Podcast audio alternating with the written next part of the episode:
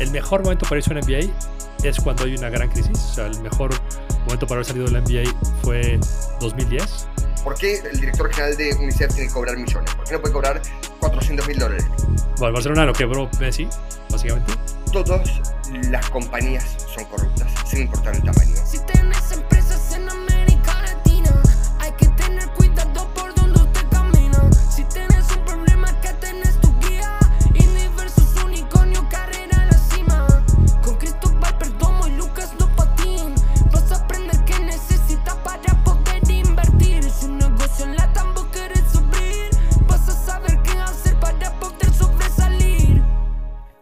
Bienvenidos al vigésimo primero episodio de Indie versus Unicornio. Acá estoy con mi mejor amigo Cristóbal Perdomo. ¿Cómo va eso, Cris?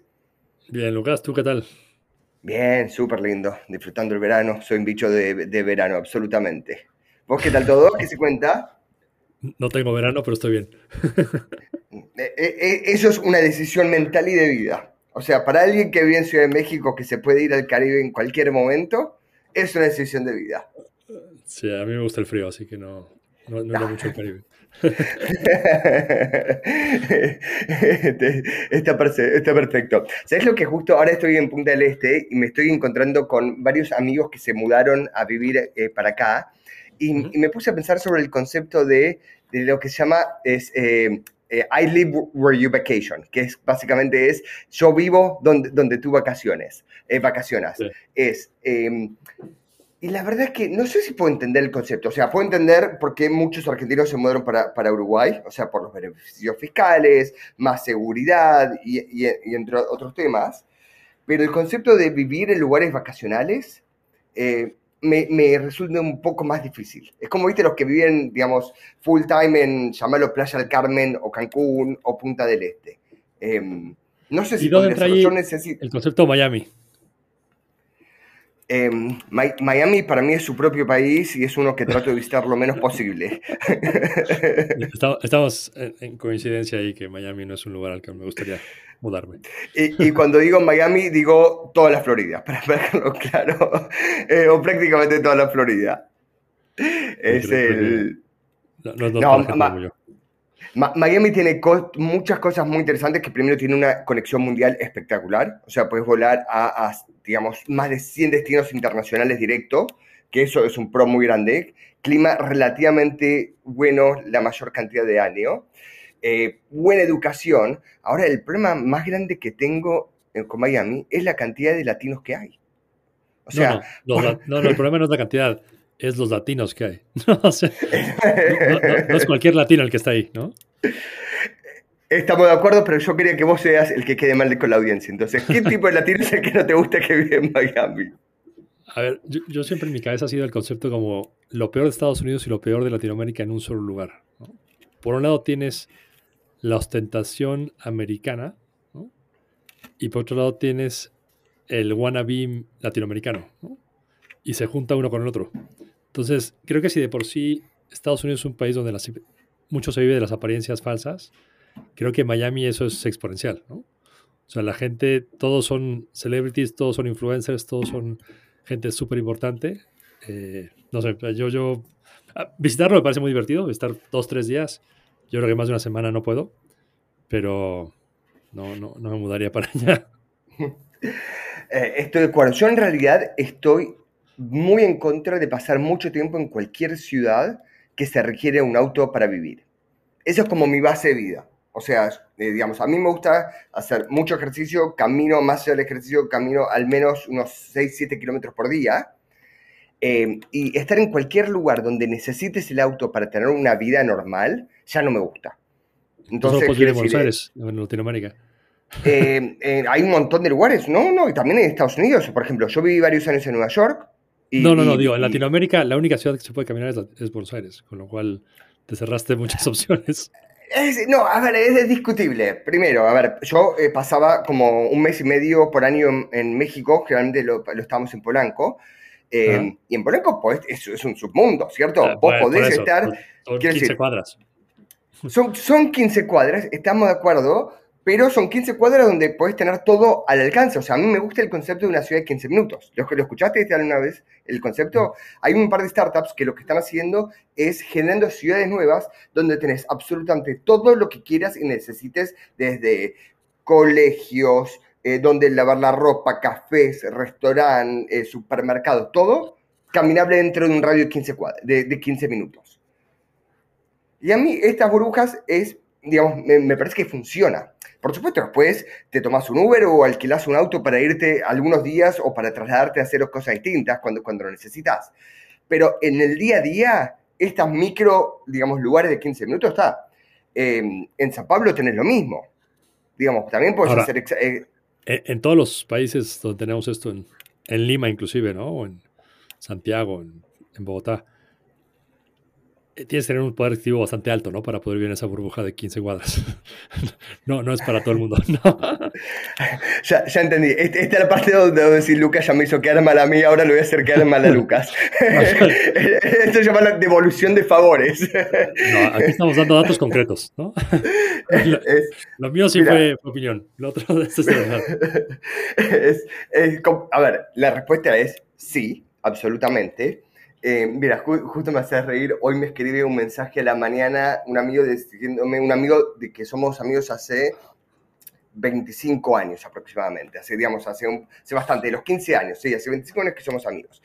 Y me dice, avisame cuando está próximo a Buenos Aires que quiero juntarnos a tomar un café, que te extraño, me dice.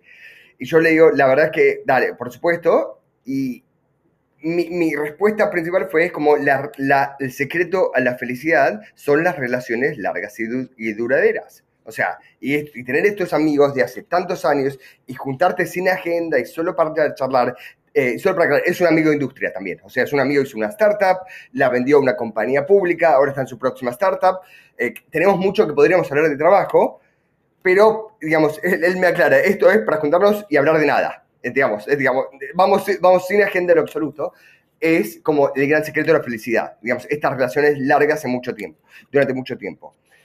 Y después le aclaré dos líneas más abajo y también ser millonario. O sea, es como, digamos, eh, estoy de acuerdo que, digamos, hay un montón de cosas básicas, pero todo es más fácil cuando uno tiene una cierta cantidad de capital eh, donde, donde, digamos, te permite hacer eh, diferentes cosas. Creo, como hablamos varias veces, es- ese límite no tiene que ser, eh, digamos, necesariamente muy alto y después de cierto límite ese monto no importa. Quiero decir, no es que importa tener plata infinita, pero si vas a vivir en una ciudad, generalmente si uno puede, va a querer vivir en la mejor parte de la- esa ciudad. Quiero decir, si uno va, no sé, llamarlo a Ciudad de México, la gran mayoría van a elegir vivir o en Polanco o en Interlomas hacia Santa Fe, digamos, y vas a encontrar muy pocas personas con alto nivel adquisitivo que van a elegir vivir en otra parte, ¿estamos de acuerdo?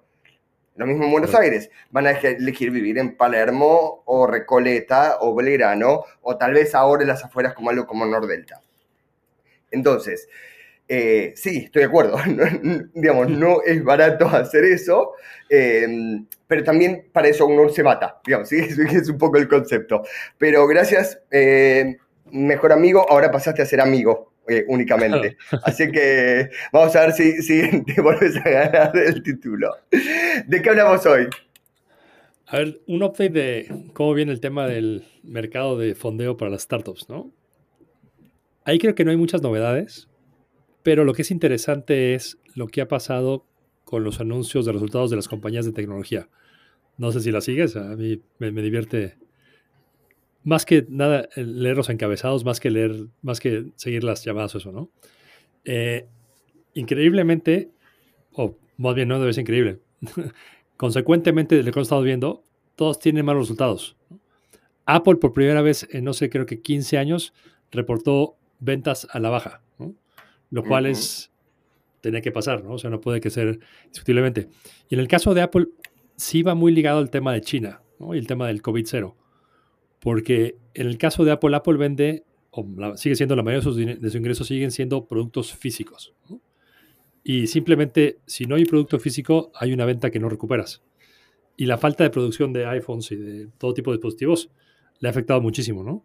Luego tienes Amazon, que a pesar de que Amazon creció 9%, es considerado una mala noticia, ¿no? Porque Amazon eh, se vende a unos múltiplos altísimos, con lo cual tiene que estar creciendo 30-40% al año para tener sentido su evaluación. Entonces fue para abajo. Eh, Microsoft, curiosamente, fue mejor de lo que esperaban, pero como se alentó mucho la venta de cloud, también para abajo. Y el, que sacó mejor partida de todo esto fue Facebook, que Facebook como que ya lo habían destruido por el tema del metaverso, pero se dieron cuenta que sí tiene un negocio de publicidad impresionante, ¿no? Y eso va a seguir. Inclusive eh, la noticia de ayer era que va a cambiar su ticker del mercado de meta de vuelta a FB. ¿Viste eso? No, no lo escuché, ¿en serio? Sí. Creo que por fin alguien entró en razón ahí. Y, y, y, eso es marketing. Tienen que darse cuenta que, digamos, Facebook tiene un negocio que es impresionante, que es un negocio que en realidad eh, fue el primero que le hizo gran puja o, o, gran competencia a Google con todo lo que es anuncios. Eh, las compañías de indie gastan mucha plata, varios millones por año en, anuncios en, en, ambas plataformas. Eh, y Facebook, lo interesante es que funcionaba increíblemente bien, pero a un nivel que no lo podías creer, hasta que Apple sacó básicamente los updates con iOS 14, eh, digamos, y, y de, dejó de permitir el traqueo automático por, digamos, Facebook de la data de los usuarios para poder darle más inteligencia. Y lo que es interesante de esto es que fue verdadero. O sea, cuando vos compras publicidad funcionaba peor. Y eso creo que, a mí lo que me parece interesante es que la gran baja del stock de, de Facebook decían que estaba atribuido a, digamos, a la gran inversión en el metaverso. Y para mí la baja tendría que haber sido por lo peor que empezó a funcionar la plataforma publicitaria. No, y también cada vez más es Instagram, ¿no? O sea, Facebook cada vez es más irrelevante en en el, en el pie de ingresos de, de Facebook. Y, y, WhatsApp. Que todavía WhatsApp no lo es, pero... Es... De enero, ¿no? es, no, no, a ver, no, pero da una cantidad de data impresionante y eventualmente va a ser monetizable. Entonces, algo que me pasó y yo sigo creyendo esas, estas teorías conspirativas, ¿no? Eh, alguien me escribe un mensaje y, y, en broma me dice, ¿qué pasó? ¿Ya te compraste un Maserati? Y le dije, no, todavía no. Dice, te lo juro que a los cinco minutos me apareció en Facebook un anuncio de Maserati. son muchas coincidencias, ¿no? O sea, eh, eh, escuchaste la, la, eh, quiero decir, la teoría conspirativa que básicamente nos escucha a través de las aplicaciones y, digamos, trata de mostrarnos publicidad. Es súper interesante. Para mí está muy demostrado que es falso. O sea, que, que, por supuesto que, digamos, Facebook, siendo una compañía pública y siendo gigante, no está escuchando las conversaciones, pero sí es interesante el análisis de por qué pasa eso. ¿Tenés, tenés idea? ¿Sabés cuál es la, la conocer la teoría de por qué pasa, digamos, que un amigo? Y es interesante. No. Lo, donde, donde sí saca data, y no es grabando tu teléfono, pero sí se sabe, es, digamos, por, básicamente son miles de señales que vos le das. Una de las señales que le das es con qué otros teléfonos tenés proximidad o tuviste intercambio de conversaciones que eso lo tienen. Quiero decir, no saben de lo que hablaste, pero saben con quién hablaste por WhatsApp, o con quién tuviste una llamada, o con quién tu teléfono se acercó a otro. Digamos, entonces ellos van viendo proximidad y saben que vos te juntaste tal vez con tu amigo a tomar un café y ahí te, y ahí te habló, o saben que tuviste una llamada por WhatsApp. Y lo que sí tienen es el historial de búsqueda de la mayoría de las personas. Entonces, ¿cómo tienen esto? Eh, a través de varias maneras. Uno era el famoso botoncito de Facebook Like, o el de share, que está en tantas, tantas páginas, ese botoncito lo hicieron para tener data. Entonces ellos saben, básicamente, si una persona fue a la página de Maserati o a, o a un dealership, o sea, una, una compañía que vende automóviles de Maserati, eso sabe la persona. Y hay muchos estudios que se sabe que básicamente que todo lo que es compra existe lo que se llama, digamos, dark social, de cierta manera. Sí. Que es lo que las personas se hablan entre ellas para tomar una decisión de compra. Entonces, lo que básicamente se atribuye a esto es que tu amigo, el que te preguntó, te preguntó si te compraste un Maserati, porque las chances son altas que él estaba mirando para comp comprarse un Maserati. ok. okay eso que lo proyectó en mí. Okay. Y él te lo proyectó en vos, y, y, Facebook, como sabe que hablaste con él, de lo que dio, eh, eh, trata de influir de esa manera mostrando anuncios a gente con quien tuviste cercana, te muestra anuncios, digamos, va probando cómo vos reaccionás a ciertos anuncios y muchas veces te muestran anuncios eh, de lo mismo de, digamos, que gente cercana a vos. Lo mismo pasa, por ejemplo, es, eh, por ejemplo, en mi familia el, el que se ocupa de todo lo que es eh, viajes, pasajes, hoteles, soy yo, la pareja. Y a mi mujer le van apareciendo anuncios, pero, pero no porque ella lo buscó, sino por su cercanía, digamos, con, con- Sí. con mi teléfono. Eh, y esta es la teoría, digamos, que elijo creer. Entonces, no te lo puedo asegurar, elijo creerla. Ahora, estas noticias pues no son buenas, ¿no? Porque el hecho de que las compañías de tecnología estén anunciando malos resultados significa que no hay de dónde agarrarse para ser optimista. Porque acuérdate que el tema de los, los que manejan portafolios es, no tienes que ser el mejor tú, tienes que ser tan bueno como el resto. Entonces nadie se va a aventar a comprar ahorita portafolios porque dices, esto viene mal. Y, y una cosa que es eh, un, un daño colateral ahí que, que es, es interesante es el tema de la gente que está haciendo ahorita un MBA en Estados Unidos. ¿no? Hay trabajos, porque las consultoras no están contratando, los bancos de inversión no están contratando, y las empresas de tecnología que se habían convertido en los mayores con- eh, contratadores, como sería Uber, Amazon, eh, Microsoft, tienen un hiring freeze, Google. Entonces, la verdad que sí es un, es un pésimo periodo para haber hecho un MBA, un excelente periodo para, para emprender, ¿no? Eh, lo cual es, es un... Se había visto antes, ¿no? En, en- el mejor momento para irse a un MBA es cuando hay una gran crisis. O sea, el mejor momento para haber salido del MBA fue 2010, ¿no? 2011. Y esa gente se fue en 2008-2009, ¿no? En plena crisis de, de Wall Street. El peor momento para irte es en el tope de una burbuja, ¿no? Como fue en el caso del 97 en Estados Unidos, eh, en el caso del, del 2006, en el caso del 2021, o sea, hace dos años, pésima la idea de haber tenido un MBA. Pero si tenías una, una idea de emprender, ahí sí no hay ninguna, ningún costo, ¿no? Del, del- del MBA. Al contrario, no importa cuándo Solo, solo los 250 mil dólares que te costó, pero llamando Bueno, eso no hay costo. Volvemos a lo mismo, ¿no? Eh, depende mucho cuál sea tu retorno esperado y para qué lo quieres. ¿no? Si, tu si te quieres ir a un MBA para regresar a trabajar a Molinos del Río de la Plata, pues creo que es una pésima inversión. ¿no? si quieres hacerte un MBA para hacer una carrera en McKinsey Internacional, creo que es una buena inversión. Ah, eh, mira, es- es una- hay, una, hay una cosa interesante sobre los MBAs. Eh, aclaro esto, yo hice un MBA, creo que vos también hiciste uno, si no me equivoco, ¿no? ¿Crees? Sí, O sí. sea, te- dos personas MBA. Yo personalmente eh, lo hice muy joven, o sea, lo terminé a los 23 años, o sea, lo empecé a los 21, lo terminé a los 23. eh, y siento que me sirvió porque ven- venía mucho del mundo startups, digamos, y aprendí otras cosas. Aprendí un poco de contabilidad y aprendí tal vez un poco, digamos, de lo que son eh, operaciones de una compañía más antigua. Y, y me ayudó a, a, digamos, a entender y aprender cómo funcionan otras industrias. Eh, ahora, hoy en día no le doy tanta bola a los que hicieron MBA, o sea, en el sentido que no lo veo como algo muy positivo. Pero la data eh, dice otra cosa, eh, básicamente. La data dice que los MBAs de ciertas personas eh, funcionan. Eh, estoy buscando acá una estadística que es que la mayor, la, mayor cantidad de, de, de, de CEOs de compañías públicas hicieron MBAs hoy en día. A ver, yo creo que tienes la plata para, para- Es un gasto enorme, ¿no? Es un gasto no solo lo que gastas, sino el costo de oportunidad de hacer un MBA. Yo no creo que sea para todo el mundo, ni creo que sea para todas las carreras. Pero creo que para ciertos career tracks es bien importante. Eh, y creo que tiene un valor súper alto. Eso es desde el punto de vista académico, ¿no? Del punto de vista de vida, yo creo que no hay mejores dos años de tu vida que hacer un MBA. O sea, el- las oportunidades tienes de divertirte y de conocer gente interesante y investigar cosas que no habías investigado nunca, no las vas a tener nunca más, ¿no?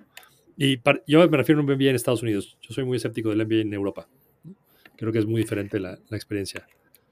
Este, estoy de acuerdo y creo que la parte que estás obviando es si sos soltero, ¿cierto? Quiero decir, creo que eso suma mucho a, a- a la diversión. A ver, yo fui soltero, con lo cual pues, no sé cómo sea como casado, pero también mis compañeros casados nunca vi que estuvieran tristes de haber sido casados, ¿no? O sea, creo que los MBAs tienen, este es algo muy americano, ¿no? El MBA tiene, si eres extraterrestre, eh, género binario, hay algo para ti, ¿no? O sea, Estados Unidos acomoda a la gente, ¿no? O sea, o sea, como que no, no, no es, no es excluyente.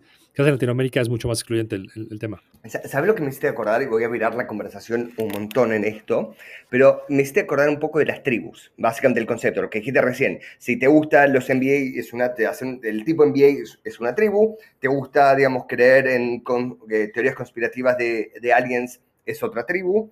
Eh, yo creo lo que, haciendo un cambio rotundo, es a mí lo que más me gusta de, de lo que trajo la Internet en general es la habilidad de encontrar tu tribu.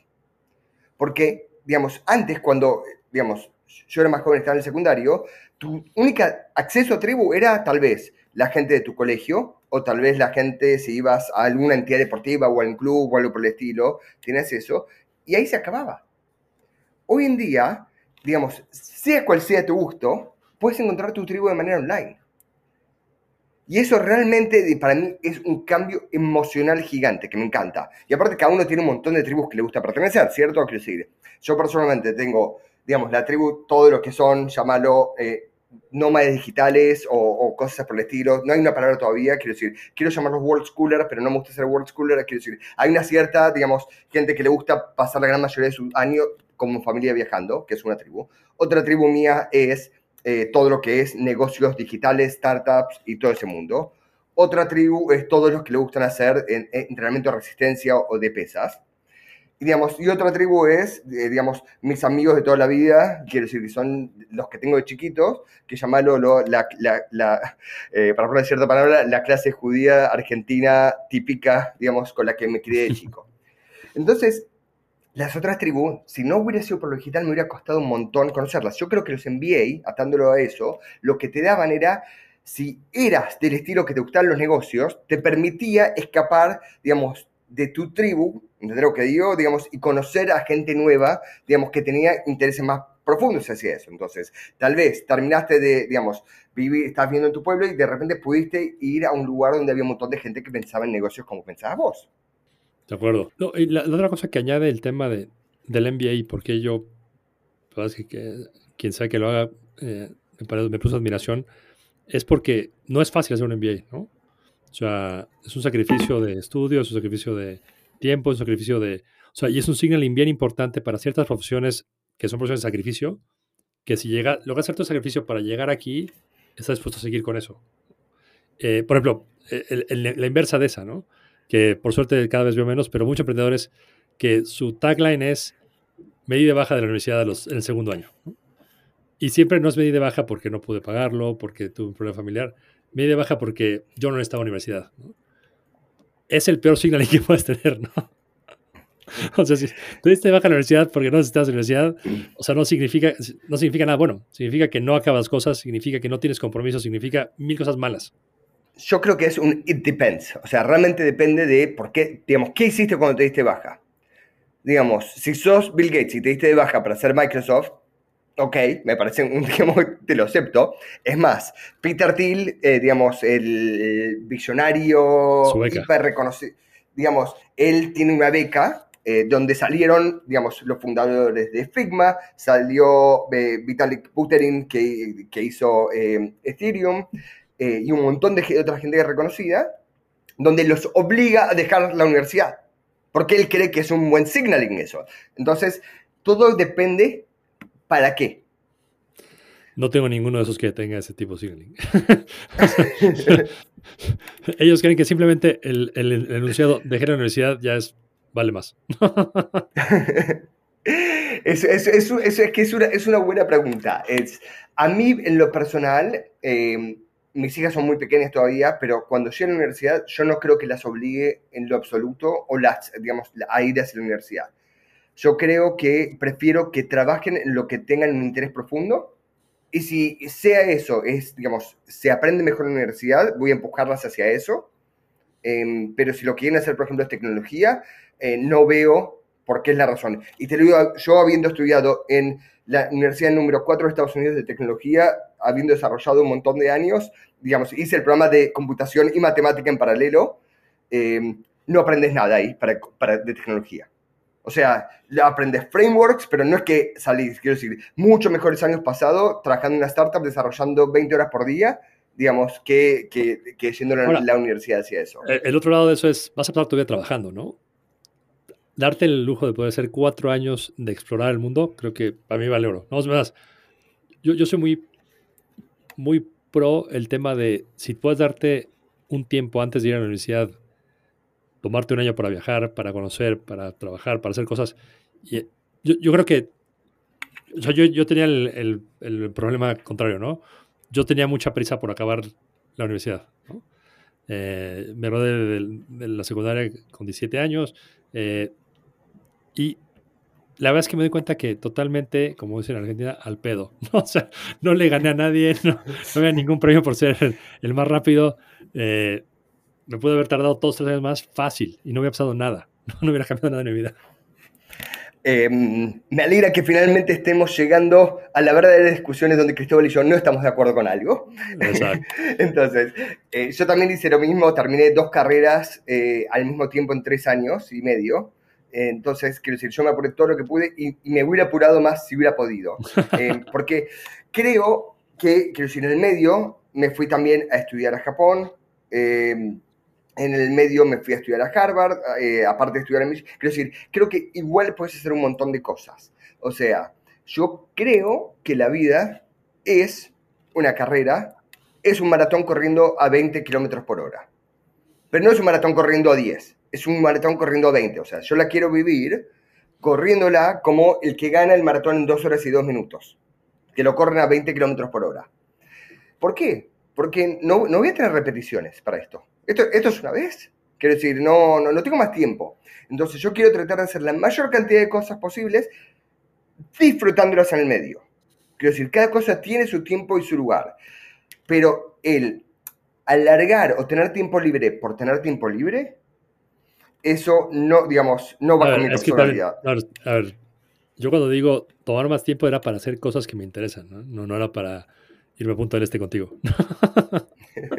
¿Qué hubieras cambiado? ¿Qué hubiera, a ver, yendo para atrás, ¿qué hubieras cambiado? A ver, yo me hubiera tomado un año para ir a explorar Europa antes de ir a la universidad. Bien. eh, que lo hice más o menos a mitad de la carrera. Yo me fui un año a estudiar Europa filosofía y política que no tiene nada que ver con mi carrera. ¿no? Simplemente porque tenía ese tema. Eh, el tema de ir al MBA, yo tenía prisa por irme al MBA. No fui tan rápido como tú porque al no haber estudiado en Estados Unidos te piden toda la experiencia profesional. Me fui dos años, que es como el mínimo que te piden. Yo me pude haber esperado cuatro o cinco fácil, ¿no? Y, y quizás explorar más cosas. Yo me fui al MBA sin tener mucha idea de que para qué iba a ser un MBA. Simplemente quería, sabía que no quería ser abogado, ese era mi único driver, ¿no? Eh, y me llamaba la atención el tema de Venture Capital, pero también no, no tenía idea qué era. Entonces creo que haber tomado más tiempo para buscar más cosas. eh, yo me acuerdo el primer- la primera semana en el MBA, sobre todo mis compañeros argentinos que eran mucho más career driven y muchos banqueros, ¿no? Me los encuentro en el metro de traje y yo iba con sandalias y, y shorts y una camisa de fútbol. ¿no? ¿dónde vas? Dice, no, tengo un information interview. Dije, ¿qué es eso? ¿no? Me dice, no, me van a entrevistar para contarme de un trabajo que tal vez yo quiera tener. ¿Y por qué harías eso? no. no, no sé si estuvo bien lo que yo hice o, o no, pero, pero sí me di cuenta que estaba muy subpreparado comparado con mis compañeros para lo que era la, la búsqueda de trabajo. Es, es, es- eh, te entiendo. Mira, yo cuando estaba haciendo la universidad de grado, mirando para atrás, creo que no hice las suficientes cosas. O sea, me, me- todavía, o sea, ya son 20 años después prácticamente, eh, me- sigo pensando en, digamos, los cursos adicionales que podría haber tomado, aunque tomaba el máximo, digamos, de, de créditos que podía por semestre, digamos, las cosas adicionales que podría haber hecho, las experiencias, los clubes que me podría haber unido. em, y eso que lo pasé bien, o sea, me sumé a una fraternidad, hice todo el sueño americano, llamarlo de, digamos, de joda, eh, Ujú. que eso lo dejamos para fuera de podcast porque me parece que, que ahí sí me hago quedar realmente mal, eh, pero es otra cosa. Te voy a volver a una cosa que hablamos antes, porque este es el episodio esquizofrénico del año, es, ¿sabías que Peter Thiel tiene una cosa que, dos cosas que me parecieron súper interesantes de su vida? La primera es que hubo un- una publicación que hizo el outing de él eh, como gay, que no era público. Eh, creo que era, fue Gawker Media, no me acuerdo quién fue. Si no me equivoco, fue fue Gawker. Gawker. Sí, fue Gawker. Y él lo que decidió hacer es, en vez de salir y decir al mundo, decir, sí, soy gay, digamos, eh, no pasa absolutamente nada, se enojó tanto que fue que le fundió un juicio completo. Eh, si no me equivoco, era como se llama este wrestler a, a- a Logan, eh, a Hulk Hogan, para destruir a Walker. O sea, imagínate la personalidad que tiene y la sed de, digamos, de, de ganar el mundo, que le fundió el juicio a otra persona, porque lo que hicieron a él no fue legal, digamos. Quiero decir, no, no mintieron sobre algo, entonces no podía ser juicio. Buscó algo que, que hicieron mal y le dio la- los millones de dólares que necesitaba, digamos, Hulk Hogan para que le haga juicio, y ese juicio destruyó a Walker Media. O sea, tuvieron que cerrar y venderse por ese juicio. Esa es la primera, quiero decir, cuando se habla de la sed de ganar que tienen personas y cuando puedes ir viendo diferentes casos de éxito como Peter, que llega a niveles, digamos, estratosféricos, digamos, generales, yo me cuenta, yo no estoy en ese nivel y estoy contento de no estarlo, porque duermo muy bien de noche. Estas personas no pueden entender, digamos, digamos en, en cómo viven, que se enoja tanto con un medio por decir, digamos, por hacer el outing de que es gay, que decide hacer, pagarle el juicio a otra persona hasta que cierren como compañía. Eso te habla de, digamos, la personalidad. Y la otra cosa que tiene interesante es, él tiene, digamos, autos con choferes, que, que, por supuesto, eh, digamos, no es raro para nada. Eh, la parte que es interesante de esto es que él tiene, donde sea que él esté, un auto en marcha corriendo abajo en las 24 horas del día. No, no, no se me ocurre una buena razón para eso. A en, en- absoluto, o sea, si sos, no sé, digamos, presidente de un país importante o algo, que creo ni siquiera ellos tienen de eso, pero digamos, él dijo en una entrevista que tiene un auto corriendo en marcha todo el tiempo donde él esté abajo. Que no sepa por qué, quiero decir, por eso tiene que salir. Es, estas personas no pueden ser felices. Digamos, una persona así no puede ser feliz. Bueno, debe ser una un concepto diferente de felicidad, ¿no? O sea, para él felicidad es tener ese auto abajo, ¿no? Que para mí Sí, completamente, quiero decir. es- el- para mí la felicidad de él es no sufrir, ¿cierto? Quiero decir, es, es- es no sufrir por falta de algo, por falta de poder. O sea, ya es un tema, digamos, de poder y de estatus más que, de, de, digamos, de cualquier otra cosa. Ahora, el, de Pero- lo primero que dijiste, eh, hay un libro buenísimo que se llama Conspiracy, de Ryan Holiday, que cuenta la historia de lo de Gawker. Eh, es excelente, ¿eh? porque te cuenta cómo cuando pasa esto, empieza él a planear el tema de lo que acaba haciendo Hulk Hogan. Sí, que cuando pasa esto, o sea, Peter Thiel llama a varios expertos de inteligencia mundial, o sea, gente que se dedica a derrocar gobiernos y se sienta con ellos a, a- a planear cómo hago para matar a este tipo, ¿no? O sea, matarlo socialmente, ¿no? Matarlo Hundirlo, hundirlo, en, sí. en negocios, ¿no? Hundirlo. Y, y hacen un plan, y es un plan a años, ¿no? O sea, no es un plan de vamos a sacar un periódico, ¿no? Es, bueno, vamos a empezar a monitorarlo, vamos a ver a ver qué hacen mal. Estos tipos se han equivocado a veces en, en sus, en, sus, este, sus publicaciones, y el día que lo agarramos, ahí vamos. Entonces, van monitoreando varias opciones, y, y según me acuerdo, no era solo la de Hulk Hogan, ¿no? Tenían como dos opciones más, pero la más sólida era la de Hulk Hogan. Impresionante, es, es un hambre. ¿Sabes qué otra me hizo acordar esta historia? Es lo que está pasando con Elon Musk y, y con su compra de Twitter. Que, es, que esto, esto me parece fascinante.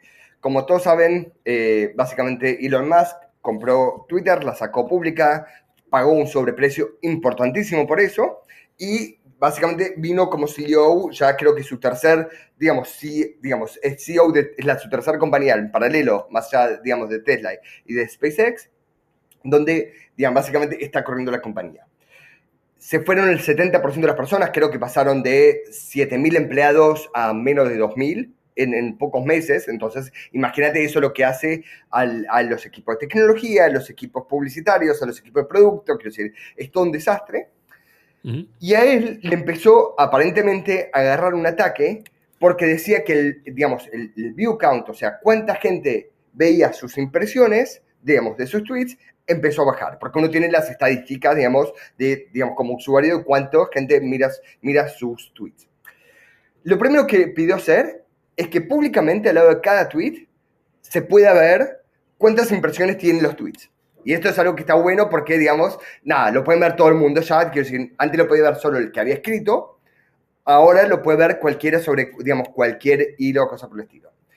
Y lo que empezó a ver es que efectivamente estaba bajando, digamos, la cantidad de gente que lo veía. Al mismo tiempo, él dice que el Q1, o sea, básicamente que el principio de 2023 tiene la mayor cantidad de usuarios activos en la historia de Twitter. O sea, no dice que hay menos usuarios, lo que está diciendo es algo me cambiaron el algoritmo donde yo aparezco menos, básicamente.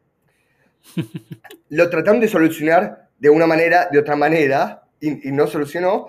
Y justo ayer estaba en Twitter eh, y, digamos, y hay un nuevo, básicamente, digamos, pestaña, que una es tu pestaña típica de following, o sea, la gente que vos seguís y te aparece tu feed típico de la gente que vos seguís, y después tenés uno que se llama For You, que es el algoritmo de Twitter mostrándote cosas que te parecen, re- que cree que es relevante para vos.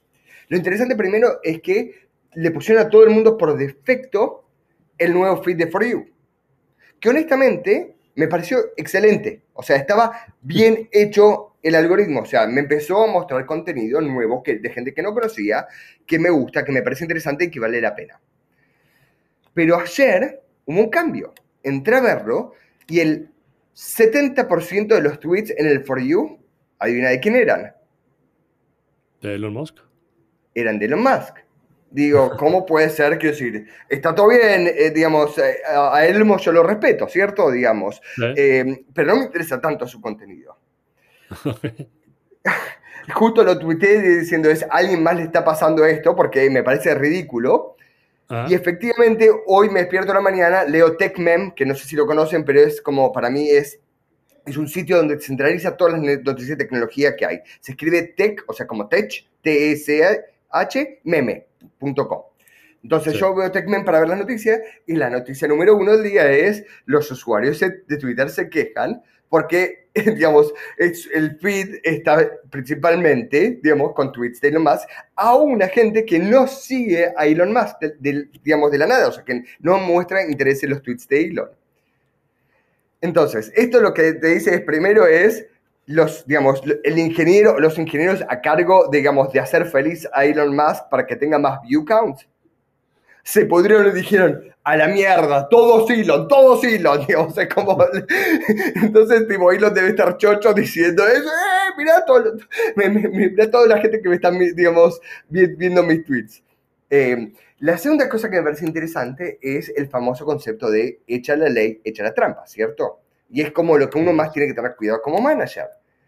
Si uno, digamos, no es suficientemente, digamos, abierto y con los KPIs buenos para ver, digamos, de lo que uno quiere medir, la gente que trabaja en la compañía no va a hacer el trabajo correcto. Entonces, si el CEO se pone rompebolas con, con yo, yo, yo, mi, mi, mi, mira, mira, mira la cantidad de gente que, digamos, que me mira, no me mira, les fueron a solucionar ese problema. De lo cual es absolutamente ridículo, estamos de acuerdo, ¿no? Eh, entonces, digamos, me quedé con esta lección diciendo es el cuidado que uno tiene que tener como CEO. Quiero decir, esto pasa en compañías de 5 personas o en compañías de 2.000 personas. Es como, digamos, cuando como manager uno tiene que nunca olvidarse de, digamos, del big picture, digamos, de, lo- que realmente importa, más que una métrica de vanidad. Ahora, a mí lo que más me emocionó de Elon Musk es que puede ser que compre el Manchester United. Eso sí me emocionó. No sé, ¿No lo viste tú la final de la Copa del Mundo? Estaba ahí Sí. en el palco presidencial. Eh, el domingo estuvo en el Super Bowl. Eh, y ahora parece. Yo no sabía que dice que su equipo de la infancia era el Manchester United. Entonces, pues, está abierto a comprarlo. y ahora quiero ver lo que sería un Elon Musk en la Liga Premier. Es- ese va, a ser interesante. Em, por ahora no se demostraron que hubo grandes equipos que les fue mejor con hombres de negocios por detrás, que es interesante. Digamos, muchos de los clubes que fueron creciendo fueron por inyección de capitales fuertísimas, pero no demostrando, digamos, que necesariamente son buenos negocios. Mira lo que está pasando ahora con el Manchester City. No, y me ver, gustaría que lo cuente vos que- porque que realmente el peor, negocio de del eso. mundo, el peor negocio del mundo es tener un equipo de fútbol. ¿no? Simplemente es, ¿No? ¿Te parece? es pésimo negocio. O sea, a ver, todo el valor, de- a diferencia del fútbol americano, ¿eh? el fútbol americano es una cosa diferente. El fútbol soccer, sea la Liga Serie A, sea la Liga de España, sea cualquiera de las superligas, son negocios que son deficitarios por naturaleza, ¿no?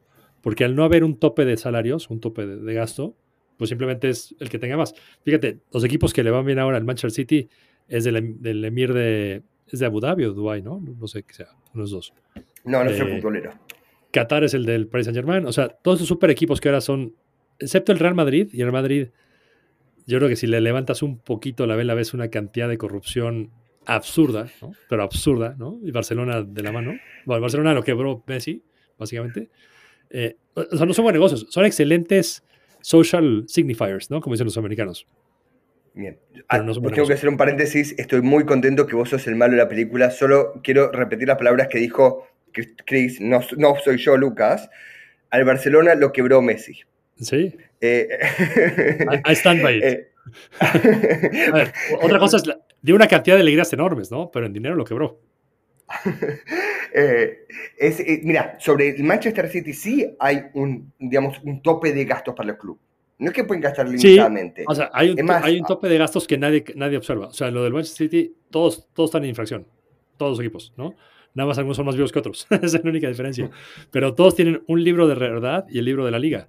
El libro de la liga dice que todos están en, en- en- en balance, que están en break-even, que van muy bien. El libro de verdad es que tiene unas... O sea, hay muchos contratos de lado, side, side letters, ¿no? Donde el empleado, por ejemplo, el, el más famoso es cuando es la crisis del 2008-2009, Ibrahimovic va a jugar al Paris Saint-Germain, ¿no? Y es justo cuando acaban de comprar los, los catarís. Y el tipo, en ese momento, se puso un impuesto al ingreso superior, creo que de 200 mil euros, del 75%, ¿no? O sea, solo te quedas con 25% de del sueldo, si, si ganas más que eso. Y Ibrahimovic negoció para que él le dieran el total lo que él quería y el 75% lo pagaban los catarís por aparte. ¿no? Entonces, como que siempre está este tema de- del, del- del negocio. Lo que sí es negocio de los clubes de fútbol es cuando lo vendes. Pero como la gente no lo compra como negocio, lo compra por un tema de imagen, ¿no? Y, Ay, te invito a mi equipo, ¿no? A ver mi estadio. eh, no, no tiene ese, ese impacto, ¿no? Ah, Dijiste algo que me hizo acordar una lección que tardé muchísimos años en aprender y todavía no la aprendí del todo bien, o sea, todavía no lo tengo como incorporado. Es que todas las compañías son corruptas, sin importar el tamaño. Todos los gobiernos son corruptos, sin importar, eh, digamos, cuál es el país, inclusive los más serios. Lo que va cambiando, me parece ahí, es cómo es la corrupción a veces, digamos, es muy explícita como en muchos países de Latinoamérica, viste que es directamente con sobre de dinero a la persona. Y en muchas otras veces tal vez son, tal vez intercambio de favores que no son correctos, o otorgamiento de contratos que, que no son debidos, o haciendo, eh, digamos, side letters eh, por detrás.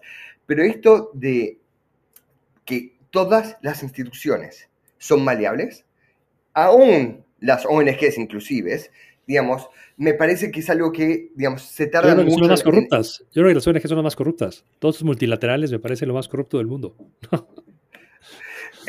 O sea, o sea, hay, hay una frase, porque este, es- este aparte es el, esquizo- el episodio esquizofrénico, este, este es donde hacemos enojar a todos. Es, hay, una vez un amigo me hizo una frase que me dejó sonando mucho, que es eh, el CEO o el director general, porque no es un CEO, de una ONG, es, es, es básicamente un psicópata con billetera. Entonces, Visor- ¿por qué? Por- Psicópata alucinado, alucinado ¿no? Exactamente, ¿por qué? ¿Qué significa? Generalmente, por ejemplo, si vas a ver los sueldos de los, de los directores generales de las ONG grandes, son millonarios, o sea, millones de dólares por año. O sea, ¿por qué, digamos, el, digamos, el director general de UNICEF tiene que cobrar millones? ¿Por qué no puede cobrar 400 mil dólares? Que, digamos, ya es un sueldazo, ¿cierto? Más todos los sí, perks, ¿no? Que tiene. Más, más los perks, muchas veces que tienen, digamos, tienen diferentes, digamos, hay unas que tienen aviones, otras que tienen, digamos, acceso a diferentes sí. lugares. Quiero decir, hay un montón de. Residencias. Ah, Eh, Exactamente. Y después de eso, son vistos como buenas personas, porque están dedicando su vida a salvar a su causa. Entonces lo que dice es, son psicópatas con licencia. Entonces es porque el mundo dice, uy, mira qué buena persona, pero en realidad esta persona, a fin de cuentas, tiene salarios millonarios, tiene perks adicionales y tiene como lo, lo que se llama, digamos, carta blanca, el carte blanche para hacer prácticamente lo que quiere y la gente los va a aplaudir. Eh, aclaro esto, lo dijo un amigo, no fui yo, porque no, viene a a todos a todos esta vez y tengo varios amigos que dirigen ONGs que hacen un trabajo magnífico. Por supuesto, esto es una sobregeneralización. está- está claro. Bueno, un último dato.